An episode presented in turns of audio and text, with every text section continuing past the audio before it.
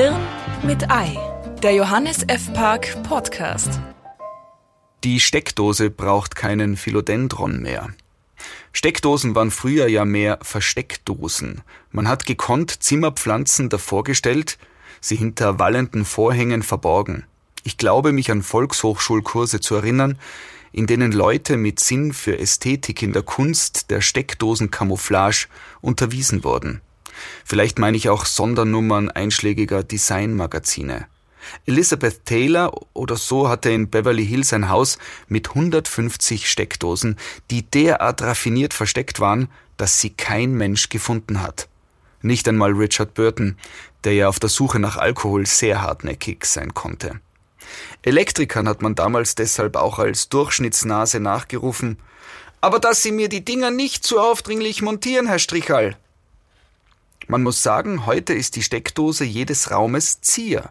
Wenn man Gäste in sein neues Luxusapartment lädt, fragen sie als erstes danach.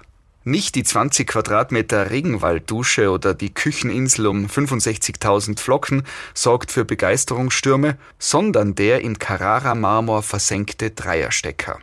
Und während man gerade den Dom Perignon mit einem sommerlichen Spritzer Holundersirup schändet, macht es dreimal Klack und alle Steckdosen sind belegt mit Ladekabeln. Das hat natürlich mit dem enormen Strombedarf von Smartphones zu tun. Eine Zeit lang dachte ich Snob ja, dass billigere Geräte halt mittlerweile ohne Akku angeboten werden. Das stimmt aber nicht. Selbstverständlich verfügen auch diese über einen Akku, wie mir Herr Segnitz von der Handybäckerei Demir freundlicherweise versichert hat. Er dient allerdings nur zur Überbrückung von einer Steckdose zur anderen, ist also im Wesentlichen ein Notstromaggregat für den Weg vom Wohnzimmer aufs Klo. Wenn heute Jugendliche hysterisch ins waagrecht vors Gesicht gehaltene Handy plärren, liegt das bestimmt an ihrem Batteriestatus. Kompliziert. Drei Prozent und noch 200 Meter zur nächsten Steckdose. Da kann man ja nur panisch werden. Immerhin, bei teuren Modellen werden unterwegs ebenfalls Ladekabel benötigt.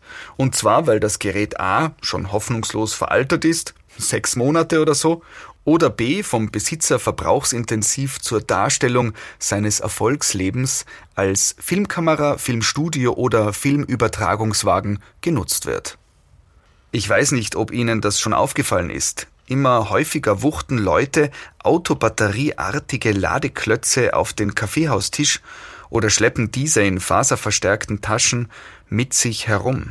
Ich Naivling war ja bis vor kurzem der irrigen Annahme, dass es sich dabei um E-Bike Zweitakkus technikaffiner COPT-Patienten handelt.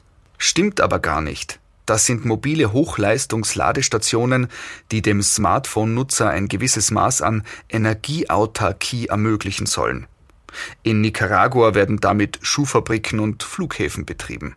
Ja, aber warum begegnet man trotzdem immer wieder Leuten mit tränenbenetzten Gesichtern, die ihr Smartphone flehend in den Himmel richten und dabei herzzerreißende Klagegesänge psalmodieren?